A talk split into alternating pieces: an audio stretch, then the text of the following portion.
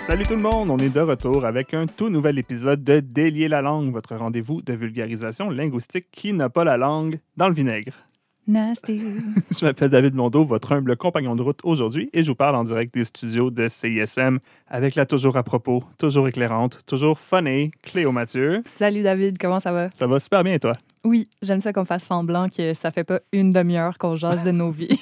Exactement, c'est la magie de l'enregistrement. Donc aujourd'hui, on a le grand plaisir de se faire aller le clapet sur un sujet qui hmm, a certainement déjà piqué votre curiosité et Mm. éveillé vos questionnements les plus fous. En fait, il y a deux grandes questions derrière notre épisode d'aujourd'hui. Donc, euh, si vous comptez parmi nos innombrables fans de la première heure, vous vous souvenez peut-être d'un succulent épisode qu'on avait enregistré, Cléo et moi, dans notre jeune temps. On avait quoi, 28 ans à l'époque, euh, sur les applications d'app- d'apprentissage ça de fait langue. trois ans qu'on Ça a fait trois ans, ouais.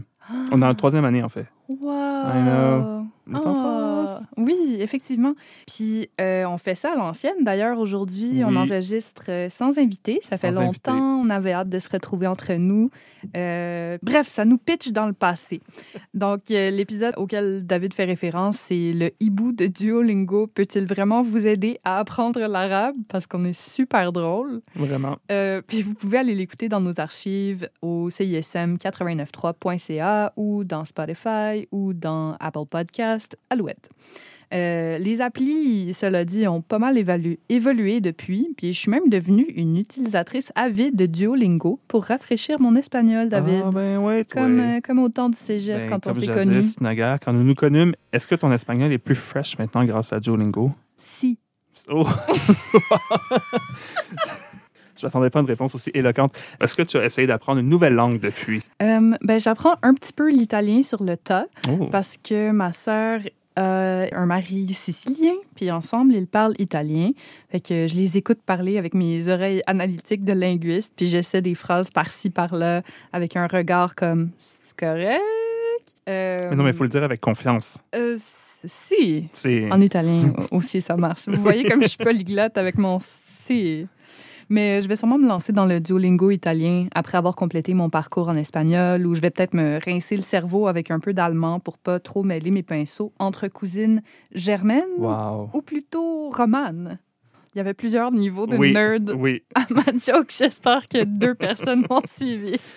Ah, mais bon, moi, sur les applis, j'ai eu quelques tentatives, mais rien de très remarquable ces derniers temps. Hmm. Puis, euh, en fait, je vais t'avouer que souvent, je finis par me démotiver un peu parce qu'au fond, je ne sais pas quelle langue je veux ou je devrais apprendre. Mhm. Puis, euh, mais en fait, ça, c'est quelque chose qu'on entend souvent. Les gens se demandent parfois quelle langue ils devraient apprendre. Puis là, dans l'équation, il y a bien sûr des préférences, mais il y a aussi des objectifs personnels. Et en plus de ça, des facteurs sociétaux parce que, ben, ah, le monde évolue et sa composition linguistique aussi. Non. Ah, ah. Puis les langues qu'on jugeait utiles d'apprendre il y a 100 ans ou il y a 50 ans ne sont plus nécessairement les mêmes aujourd'hui. Ben oui, c'est clair. Mettons qu'on avoir l'air érudit ou érudite en parlant latin, ça pogne un peu moins de nos jours. Exactement. Puis ça va sûrement pogner encore moins dans 50 ans. Donc, comment est-ce qu'on peut savoir quelle langue va pogner dans 50 ans? OK, je vais faire des, euh, des tentatives. Oui. Est-ce que c'est avec une boule de cristal, Peut-être. avec une boule magique 8, tu sais, les boules noires là, que tu brassais avec un liquide bizarre, là, euh, genre dans les années euh, 90. On là. a- On n'a pas la même vie. Mais Ça dit pas... absolument rien. Puis il regarde pas de film puis de télé, David, fait qu'il sait rien. David, là, Il, il connaît que son expérience. les horizons très étroits. Ah. Mais bon, toutes ces réflexions nous amènent à un questionnement bon, plus large aujourd'hui qui va être le thème de notre épisode.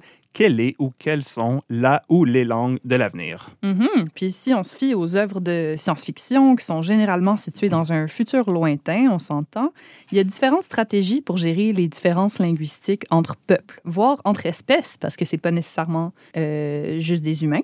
euh, mais qui sont dotés d'un système linguistique puis d'une société, bref, qui communiquent entre elles. Fait que la première stratégie, c'est la connaissance de certaines langues selon les besoins puis l'histoire spécifique de chaque personnage, comme dans la vraie vie, dans le fond. Puis l'utilisation d'une langue commune, parfois, qui sert les besoins diplomatiques et commerciaux de cet univers-là. Par exemple, ils vont appeler ça la langue commune. You speak the common tongue. Que ça va souvent en anglais. Hmm. C'est comme une façon de, gérer cette variété-là. Il y a aussi la conna- connaissance hallucinante de beaucoup de langues, comme le Obi-Wan Kenobi dans Star Wars et d'autres Jedi parlent juste une quantité pas possible de langues. Sinon, il y a aussi les appareils magico-scientifico-fictionnels qui traduisent toutes les langues possibles à la perfection et en temps réel. Euh, par exemple, l'espèce de poisson qu'on s'insère dans l'oreille, je pense, dans Hitchhiker's Guide to the Galaxy. Ça, je dois avouer que j'ai vu ce film-là. C'est un des rares films que j'ai vu, Cléo. Et euh, en fait, ce poisson-là s'appelle le Babblefish. Babel, Tour de Ben oui. Tour de Babel, tout est dans tout. Hmm. Puis, euh, en fait, fun fact, le, le petit poisson, c'est lui qui a donné son nom au regretté service de traduction automatique du très regretté moteur de recherche Alta Vista, pour celles et ceux qui se souviennent. Donc, ça Voilà. s'appelait Babel ou Babelfish? Ça s'appelle le Babblefish, oui. Ah ouais, carrément. Ah, OK.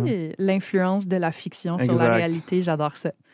Euh, où il y avait aussi dans Star Trek un petit appareil auditif presque invisible euh, que les, les gens utilisaient pour communiquer avec d'autres, euh, des personnes d'autres galaxies ou d'autres planètes à tout le moins. Tellement visionnaire. Hmm, ben, écoute, on, on peut déjà avoir souhaité, je sais pas si c'est déjà dit, mon Dieu, que ce serait pratique ou ah, ce serait le fun. Non, moi, je ne pas parler à personne. Ah, OK. Ben oui, ça, c'est sûr, je te connais bien comme ça. Oui, oui, oui, oui, oui. Ou alors, une autre stratégie, c'est l'utilisation d'une seule langue, généralement l'anglais en version originale. C'est en anglais que se produit beaucoup de science-fiction, Ouais. mais euh, prononcé avec des accents différents.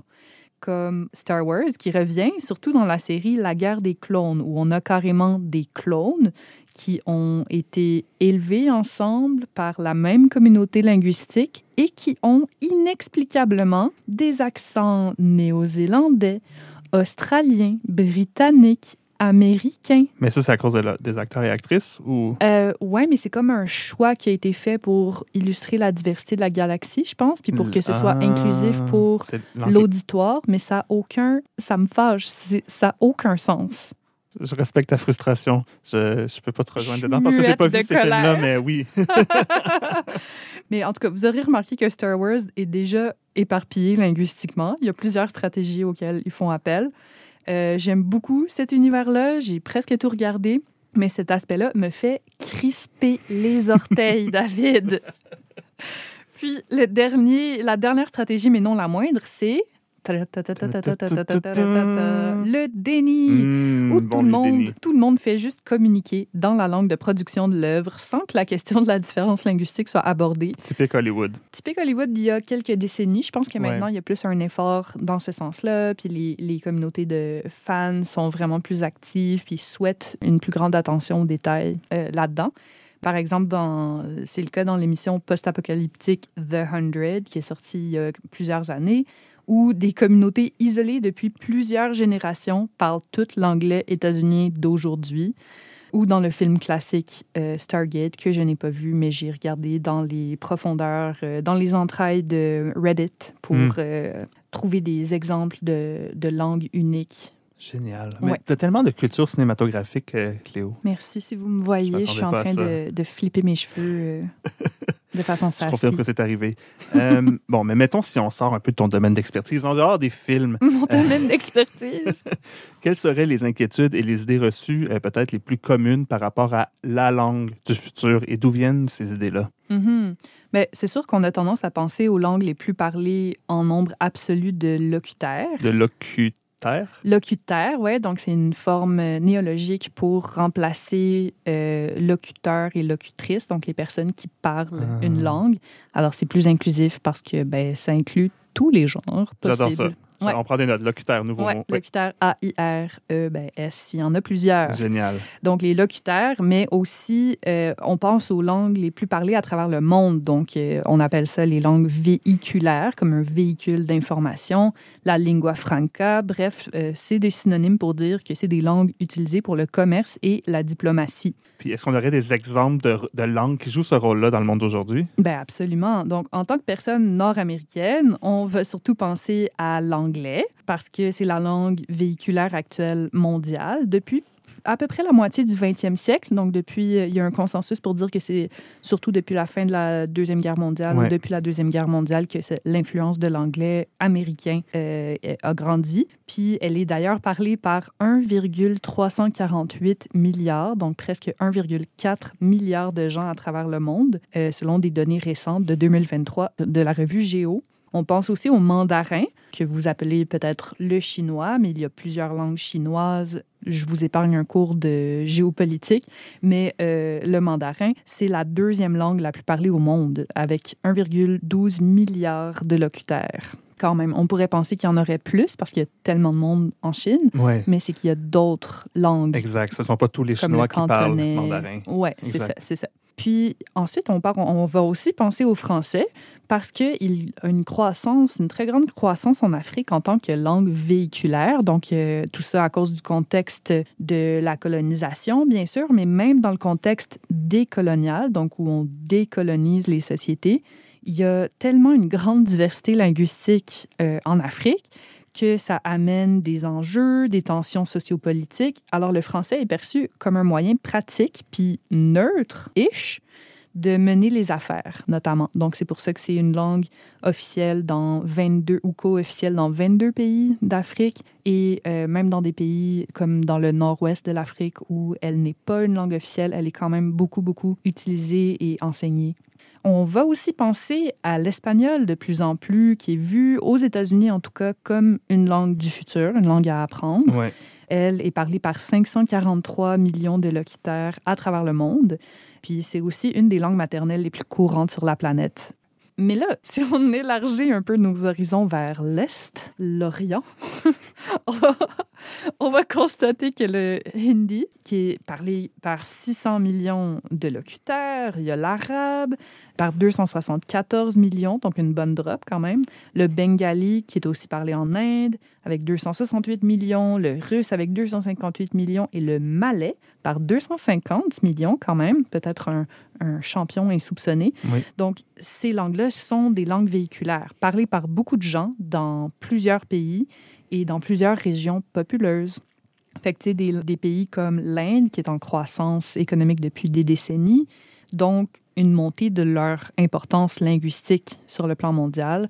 Alors, euh, ça, ça, ça nous donne une idée que si on élargit nos horizons, on peut avoir d'autres possibilités Oui. de langues à apprendre. C'est pas que les langues occidentales ou, et le mandarin qui sont des lingua franca à l'échelle Ben non. mondiale. hein. Ben non. Mais c'est ça, quand on se met à faire la liste des candidates potentielles au titre de langue de l'avenir, mais il y a certainement... Miss langue du futur. Miss langue du futur, on a vu qu'il y avait certainement des noms qui se démarquaient. Mhm. Euh, mais quand on commence à faire cette liste-là, on se rend compte que, premièrement, il y en a plusieurs, donc c'est difficile de déterminer laquelle Ouais. euh, va passer avant les autres, puis que c'est un exercice quand même, somme toute, assez difficile parce qu'il faut déterminer sur quels critères on se base pour faire nos prédictions. Mhm. Mais mettons, tu parles de quoi quand tu dis critères? Mais le premier critère auquel on pense, c'est, euh, je pense, un critère auquel tu as beaucoup fait allusion euh, dans ce que tu viens de dire, c'est le critère démographique, c'est-à-dire Mhm. le locutorat, donc le nombre de locuteurs ou locutrices ou de locuteurs, maintenant, le, Mhm. mot, le mot du jour grâce à Cléo. Euh, ce critère-là, en fait, a l'air très simple parce qu'on dit, bon, il y a tant de personnes qui parlent la langue, c'est tout, mais en fait, c'est plus complexe que ça. Parce qu'il faut être bien certain de qu'est-ce qu'on mesure au juste. Est-ce qu'on parle du nombre de personnes qui parlent cette langue-là comme langue maternelle Mhm. ou le nombre de personnes qui la comprennent? Généralement? Ouais, c'est ça. Et là, Comme à quel point tu vas être considéré comme locuteur d'une langue. Genre, c'est quoi le barème? Exact. Probablement Puis là, on- le niveau seuil, là, qui est comme Ouais. le B1, mais ouais. Puis là, il y a comme un risque de comparer des, des pommes et des oranges, comme on, Mhm. comme on dit. Parce que c'est ça, si on s'intéresse au nombre total de personnes locutrices, c'est clairement l'anglais qui domine, puis pas à peu près. Parce Ouais. que tu avais dit tantôt euh, autour de 1,4 milliard de Ouais. personnes là, qui le parlent comme première ou deuxième langue, ou même troisième ou Mhm. quatrième. Euh, c'est presque 20% de la population de la Terre, c'est énorme. Ouais. Par contre, ça ne dit absolument rien sur le niveau de maîtrise de la langue. Donc, on peut avoir dans le même panier des gens dont c'est la langue maternelle, Mhm. euh, mais aussi des gens qui sont juste capables d'avoir des De conversations fonctionner. même pas, c'est élémentaire. Conversation de base. Puis chaque pays a sûrement sa méthodologie pour les mesurer. Donc, Ouais, c'est sûr. Fait qu'il faut pas mettre tout ça dans le même panier.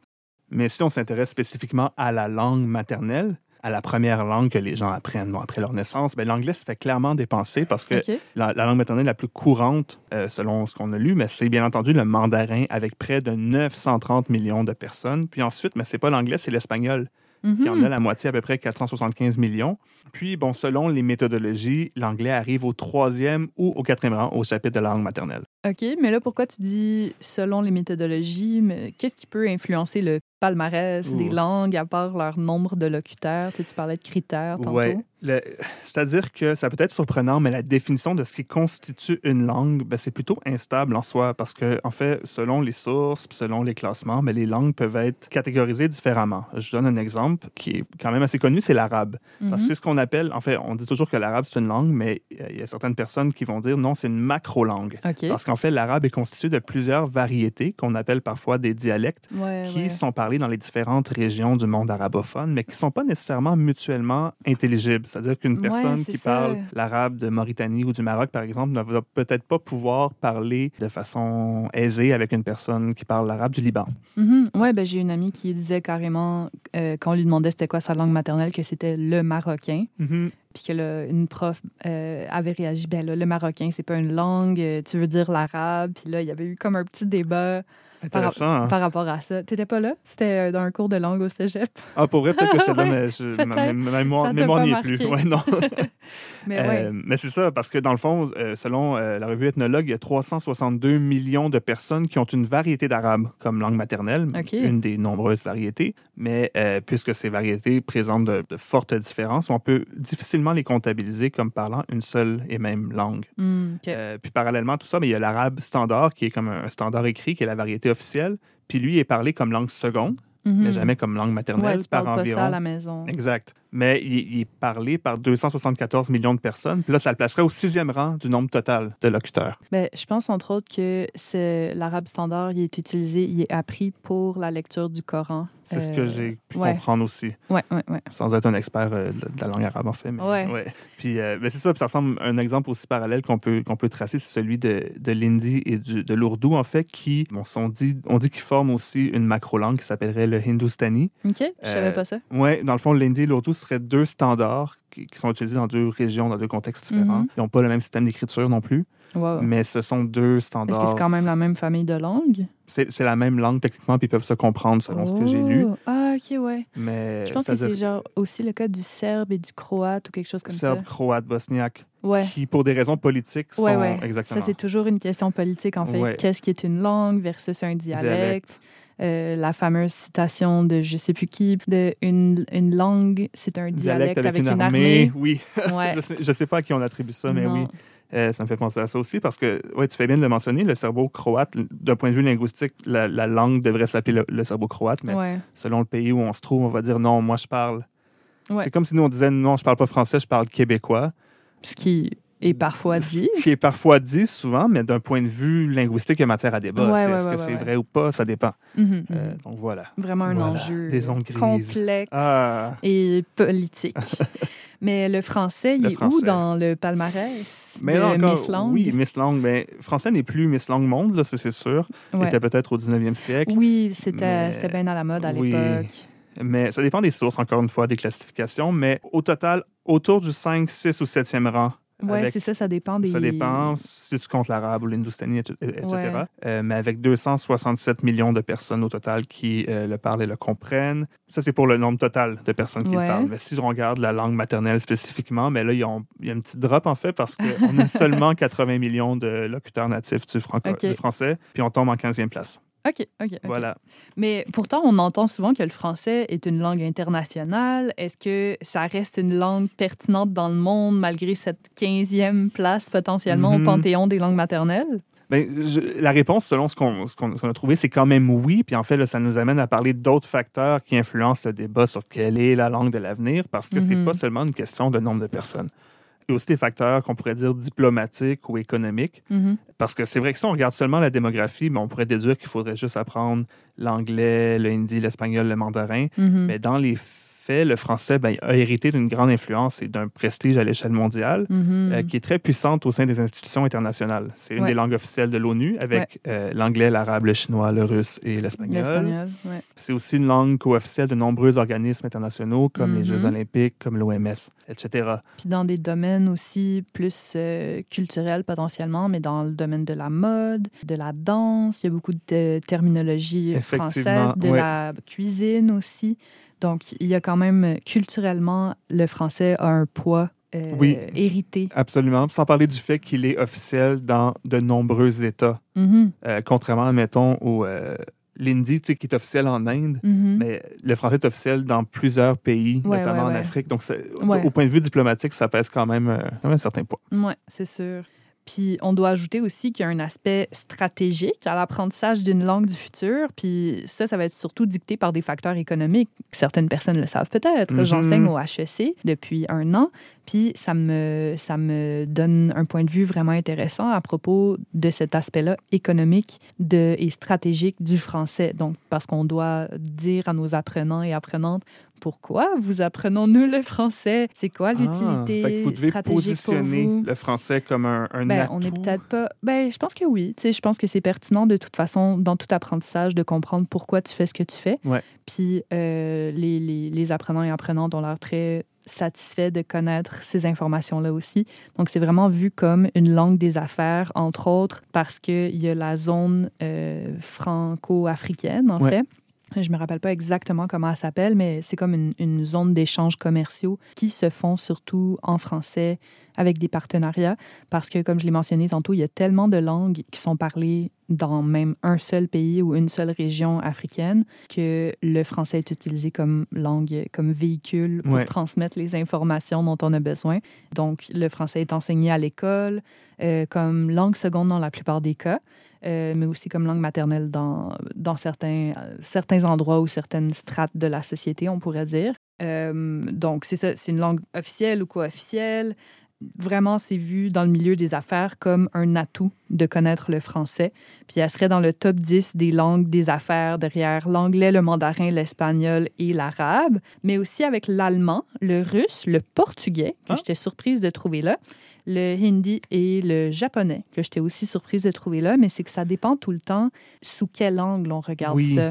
Tu sais, c'est quoi ton domaine? Ouais, puis en général, quand on demande à Google, par exemple, quelle langue on devrait apprendre ou c'est quoi la langue de l'avenir, ben, les considérations économiques comme les économies de demain et les Ouais, marchés de l'avenir ont vraiment une grande influence sur les réponses. On voit comment on est vraiment des personnes avancées en recherche. On commence comme tout le monde, hein? On va Oui. sur Google, on tape des mots-clés, puis on voit ce qui se passe. Délier la langue, c'est Google.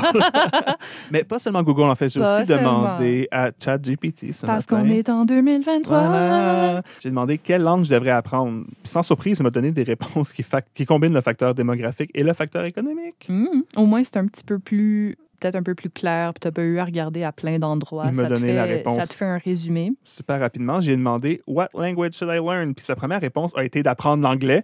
Ouais, ce qui est un peu comme tu viens de formuler la question Ouais, en fait que anglais. je sais pas fait si que- comme insulté ou pas. Peut-être que- pas mais écrire. non. Il est juste, c'est juste de la stupidité Ouais, artificielle. voilà, exactement. Comme l'a dit, je vais pas m'attribuer les propos de Yoshua Benjo. Ah, c'est lui qui a dit ça? Oui, c'est ça. Ah, on salue. Euh, donc, il m'a dit apprendre l'anglais, puis ensuite, il m'a conseillé, conseillé, l'espagnol, le mandarin, le français, et ensuite, ben, l'allemand, puis il m'a dit parce que l'Allemagne a une économie forte. Oui. euh, Merci, Madame Merkel. Effectivement, j'ai tout de suite pensé à Madame Merkel quand j'ai vu cette information-là, moi, euh, moi aussi en ligne. Mais je pense que ça dépend de ta région aussi. Si tu es en Europe, c'est plus pertinent Oui, d'apprendre l'allemand. Ça, ça dépend c'est quoi ton secteur d'activité aussi. oui. Euh, Puis mon petit doigt me dit que ChatGPT a un point de vue occidental. Ben, c'est ça. Mais mettons, toi, tu es pas mal grillé dans cette liste-là. Et, et moi, on parle pas mal les mêmes langues, essentiellement. Mais ben, il nous reste le mandarin. Voilà, mais oui. Et Mais le portugais, ce et le japonais. pas et le facile. Non, non, mais dans ce que. Selon la réponse de ChatGPT puis oui. Google. ouais, ouais. Mais bon, honnêtement, après tout, j'ai quand même mes petits doutes sur ce genre de listes qui sont un peu one size fits all. Ouais, ben c'est tout le temps louche, les, les Tout le one size louche. fits all. Ouais, comme si on voulait nous vendre un peu quelque chose, du contenu. Hmm. Euh, puis, en fait, si je ne me trompe pas, ça éclipse le fait qu'en matière d'apprentissage des langues, ben, on n'a pas tous et toutes le même point de départ aussi. Il me semble, par exemple, que si je suis une personne francophone, ben, c'est plus facile pour moi d'apprendre l'italien, par exemple, que le turc, non? Ah oui, oui, parce que j'ai commencé à apprendre le turc à Ah un ouais? moment donné, puis je, je me rappelle de certains mots comme chikij et girish pour entrée et sortie, Ah. parce que je prenais le bateau. Les familles de langues, comme tu le disais dans ton sous-texte, ça va jouer un rôle dans le choix des langues qu'on veut apprendre parce que le vocabulaire, l'orthographe, la grammaire vont se ressembler d'une langue à une autre de la même famille. Par exemple, euh, il Ouais. y, y a un peu cette euh, joke-là, ce running gag-là, que quand tu veux parler espagnol, mais que tu te rappelles pas du mot, tu fais juste dire un, le mot français puis ajouter un, O à la fin. puis ça marche souvent. Ou genre organisation, organisation. Puis c'est vrai, tu sais. Euh, fait que c'est facile de ce point de vue-là. Euh, mais il faut pas négliger, puis l'ordre des mots aussi va se ressembler, mais il faut pas négliger non plus l'aspect phonétique, parce que passé un certain âge, puis on parle de semaines ou de mois de vie de tout petit bébé, on perd la capacité à percevoir certains sons qui font pas partie de la ou des langues que nos parents, que notre entourage rapproché utilise. Tu parles de certains mois? Ouais, ben comme à passer euh, quand tu nais, euh, et quand tu es dans le, le womb, quand tu es dans le, Mhm. le bedon, tu as la faculté d'entendre tous les sons humains possibles et de les interpréter en tant que phonèmes, donc en tant qu'unité minimale de sens. Mais tu les perds après quelque temps parce que ton cerveau se spécialise quand tu es un petit enfant, un petit bébé, puis que les gens autour de toi font juste parler une ou deux, maximum trois langues, mettons. Ouais. Fait que tu vas juste, ton cerveau va juste se concentrer sur les sons qui sont utiles, puis le reste, dans le fond, ça ne t'est pas utile.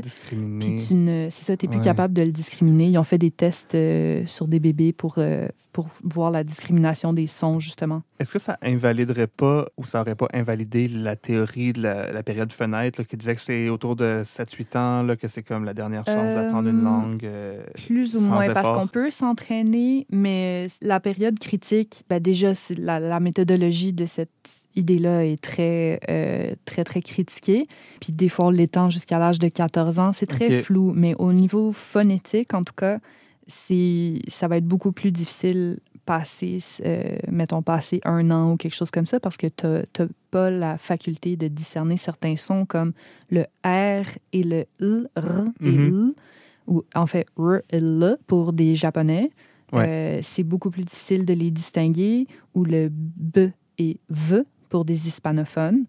Euh, puis la différence entre le son E et le son E pour plusieurs autres langues. Ouais. c'est des sons que tu n'as jamais appris à distinguer. Donc, c'est très difficile d'entraîner ton cerveau qui a formé des connexions fortes pour ta langue maternelle ou pour tes langues maternelles parce que tu t'en sers. Euh, c'est difficile de former des nouvelles connexions. Fascinant, comme. Charles Le cerveau. On Ouais. apprend tellement de choses avec Léo. Mhm. Euh, ouais. C'est ça, fait que c'est comme, c'est comme des gains Ouais, ouais, que ton cerveau fait. J'adore. Puis mettons, pour euh, parler d'un autre euh, épisode qu'on a fait ensemble, il y a euh, de ça plusieurs années déjà, euh, mettons les langues construites, comme l'espéranto. Ouais, Est-ce que... ben non. langue du futur. Non, ça va, Ça va, pas ça va pas le faire. Mais vous irez écouter notre épisode Oui. parce qu'on on explique en long puis en large pourquoi ça va pas le faire, ouais. pourquoi ça ne l'a pas fait. En gros, cet idéal-là d'une langue internationale, ça présente plusieurs obstacles, dont le fait que les plus populaires sont européocentristes, donc pas du tout internationales par ouais, leur construction. Euh, donc, ils sont certainement plus difficiles à comprendre et à apprendre pour des gens qui connaissent pas des langues romanes ou germaniques. Une personne sinophone qui, qui parle le, mandarin Ouais. chinois euh, va avoir beaucoup plus de difficultés à apprendre l'espéranto sans connaître, mettons, le français ou l'anglais ou autre que ce le serait pour toi ou moi. Je suis triste. J'avais encore de l'espoir pour l'espéranto, mais bon. L'espoir pour l'espéranto. Ah, C'est vrai. mais bon, on se rend compte euh, que notre question de départ, en fait, avait peut-être pas de sens en soi parce que la réponse diffère selon les objectifs qu'on vise. Ben oui, tu sais, si on veut déménager quelque part, on va vouloir apprendre là où les langues locales. Si on travaille dans une, avec une communauté linguistique dans notre vie professionnelle, on va sûrement vouloir, si on est gentil, on va vouloir apprendre à communiquer dans cette langue-là pour les affaires. Si on veut voyager, on va apprendre de façon superficielle, en général, la langue locale ou les langues locales. Si on veut séduire quelqu'un qui parle. Ouais. le polonais, ben on va apprendre le polonais. Fait que, tu sais, euh, ou si on veut se préparer à une invasion étrangère, ben on peut vouloir apprendre la langue de l'envahisseur potentiel pour être capable de s'en tirer dans ce nouvel univers. C'est bien vrai. Mais il faut aussi se rappeler que l'apprentissage des langues, mais c'est pas obligé d'être utilitaire. Mhm. On peut aussi apprendre une langue pour se rapprocher d'une culture parce qu'elle nous fascine ou, Mhm. comme tu dis, pour montrer notre respect à une personne qu'on aime. Mhm. Euh, après tout, la langue, c'est pas seulement une question d'économie et de statistiques, ça a aussi une charge émotive. Tellement. Ouais, ouais, ouais. Ben, écoute, c'est c'est quasiment mon mémoire de maîtrise là, que, que tu résumes. La langue a une charge émotive le gigantesque. abstract. Ouais. Puis il y a aussi un autre côté de la médaille. Tu sais, je vous parlais de science-fiction tantôt, mais le futur est déjà Oh oui. présent. Avec la traduction automatique, c'est de plus en plus facile de sauter la légendaire barrière linguistique. Tu sais, on arrive à communiquer avec des gens qui comprennent pas notre langue, ce qui est quand même assez fou. Ouais. Euh, Est-ce qu'on va encore avoir besoin d'une langue véhiculaire ou de langues véhiculaires au pluriel? C'est vraiment une grosse question. Puis c'est vrai que c'est un petit peu en train d'arriver, le du moins entre les langues de grande diffusion. Hmm. Euh, par exemple, je pourrais techniquement parler avec une personne qui parle seulement coréen, puis mais ça se fait déjà. On sort nos, nos Google Translate, nos applications, puis on. Oui, puis On Google Translate est bien meilleur qu'il l'était auparavant. Exactement. Oui, oui, il fait, il fait un excellent travail. Mhm. Mais par contre, il y a un truc Il euh, qui fait est dans ton l'anglais. travail? Il fait mon travail, ben oui, on va le dire. Euh, mais il faut pas oublier, par contre, que les outils de traduction automatique euh, se nourrissent à même les données du web, puis que ce ne Mhm. sont pas toutes les langues qui sont égales sur le web. Euh, je ne suis pas certain que la traduction automatique pourrait nous aider à traduire instantanément du guarani au tadjik, par exemple. Non, c'est ça. C'est sûrement pas dans leurs algorithmes les plus utilisés. C'est certain. C'est sans parler des langues qui n'ont même pas de code écrit. Genre, Donc, ces langues-là ne se trouvent pas sur Internet sous la forme écrite, Mhm. minimalement. Euh, Donc, évidemment, ne peuvent pas. Ça marche pas. Bref, euh, David, au terme de cette longue conversation alambiquée, ce serait quoi les langues étrangères que les personnes francophones qui nous écoutent devraient apprendre, selon toi, en Ah. tant qu'expert, tant qu'expert. délieur de langue? Écoute, moi, là, je te dirais. Je te dirais, ouais, c'est ça. Puis toi, t'en penses quoi? Tu m'as juste renvoyé la question comme ça. Inacceptable. Euh, ben écoute, on l'a dit, ça dépend de, de vos objectifs, mais mettons, moi, j'aimerais ça apprendre le mandarin depuis plusieurs années, entre autres parce que dans ma profession de- d'enseignante de français langue seconde, j'ai beaucoup de personnes qui parlent le mandarin. Hmm. Donc, j'aimerais être en mesure de connecter avec ces personnes-là de la même manière que je peux le faire avec les anglophones, puis les hispanophones, puis les germanophones. Pour moi, ça a cet objectif-là de, de connexion dans mon milieu de travail, mais aussi euh, pour des emplois futurs, ça peut être pratique. Fait qu'il y a un côté humain et un côté stratégique, si on veut. Ouais. Mais tu sais, ça va dépendre de, de votre langue d'origine aussi, puis de- du niveau de difficulté auquel vous êtes prêt à faire face. Oui, parce que moi aussi, en fait, pour prendre la question plus au sérieux, à toutes les fois où je me suis posé la question quelle langue je voulais apprendre, puis que j'ai envisagé la question sous langue stratégique, Pourquoi tu te posais la question à la base? parce qu'il y a un plaisir dans l'apprentissage des langues. Pour des nerds comme les nous. nerds comme nous. Mais il y a un Il y, a plaisir. des gens, il y a des gens qui aiment vraiment pas ça. Oui, hein. c'est vrai. Mais Ouais. Je pense qu'il y a beaucoup de gens qui ont de la place pour ce plaisir dans leur vie, puis ça s'appelle de, de gymnastique intellectuelle. Je pense que c'est quand même commun. Mhm. Euh, mais après ça, moi, je trouve que quand on, on donne, on fait une trop grande place à l'utilitaire dans cette question-là, mais on perd Mhm. une partie du plaisir. Donc, euh, moi, je préfère y aller avec soit les gens qui sont autour de moi, comme tu dis, ou euh, Mhm. les affinités culturelles, la curiosité et tout. Oui, c'est ça, parce que, mettons, je sais qu'il y a beaucoup de gens, il y a eu une, une hausse du nombre de cours de japonais offerts à l'UCAM Ouais. parce que la culture du manga gagnait vraiment en popularité. Donc, ce désir de connexion-là culturelle peut être vraiment fort puis peut être le moteur. Donc, vraiment, tu sais, comme conseil, concentrez-vous sur votre objectif. Identifiez c'est quoi votre objectif. C'est pour le plaisir, pour les affaires, pour l'amour, whatever? Puis allez-y en fonction de vos intérêts, du nombre de locutaires aussi avec qui vous pourriez réalistement échanger. Parce que si vous voulez apprendre le tadjik en habitant à Québec, est-ce que vous allez être en mesure de le maintenir? Oui, c'est une autre question aussi. Euh, Probablement pas. Il faut être réaliste, absolument. Euh, ben, à moins de juste échanger avec des personnes au Tadjikistan qui est très loin, pas sur le même fuseau horaire. Tu sais, c'est juste Ouais. comme. C'est moins, c'est moins réaliste. Fait qu'il faut penser à ça, puis à vos capacités à vous, à vos moyens. Est-ce que vous pouvez trouver des cours près de chez vous? Est-ce que vous êtes autodidacte? Fait que, tu sais, il y a un ensemble de questions qu'on a quand même été en mesure d'identifier aujourd'hui. Donc, il y a plusieurs choses à prendre en considération, mais c'est possible pour vous d'identifier c'est quoi la, la meilleure voie à adopter. Tellement bien dit, j'ai envie de me garrocher dans une école de langue de ce pas. Excellente idée. Mais tu sais, avant que tu partes à la course, euh, j'aimerais qu'on remercie notre auditoire pour son écoute et son intérêt, puis qu'on lui donne rendez-vous sur Spotify, Apple Podcast, le site de CISM 89.3 et plusieurs autres plateformes de diffusion de balado pour plus d'épisodes, parce qu'on en a une bonne vingtaine maintenant. Une bonne trolley, ouais. Ouais. D'ailleurs, euh, on vous invite, si c'est pas encore fait, à nous évaluer à coup de d'étoiles, de pouces en l'air. À coup de je cinq ne sais étoiles, je dirais, là. Ben de 5 Ouais, étoiles. ouais, ben, écoute, je vais leur laisser leur liberté de, de choix, mais toi, tu es plus totalitaire. ça m'étonne. Honnêtement, j'aurais pensé que je serais plus totalitaire que toi. Ça dépend des, des jours, j'imagine. Ouais, c'est ça. Mais pour connaître l'ensemble de nos activités ou pour commenter nos épisodes ou même pour nous écrire en privé, on n'a pas encore eu de courriel euh, d'auditeurs et d'auditrices jusqu'à présent, mais on vous invite à le faire. Ça nous intéresse toujours d'entendre ce que vous avez à dire. Si vous avez des suggestions d'épisodes aussi, ça va nous faire plaisir. Donc, vous pouvez faire ça en vous abonnant ou en suivant nos pages Facebook et Instagram, surtout Facebook.